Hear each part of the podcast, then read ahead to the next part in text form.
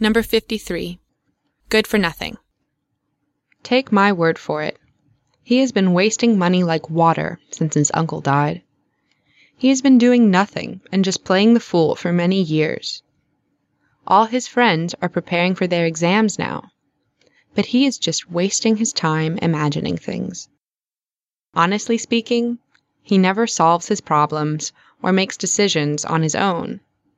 That annoys everybody. And he constantly wastes my time talking on the phone, trying to dupe me. It drives me wild.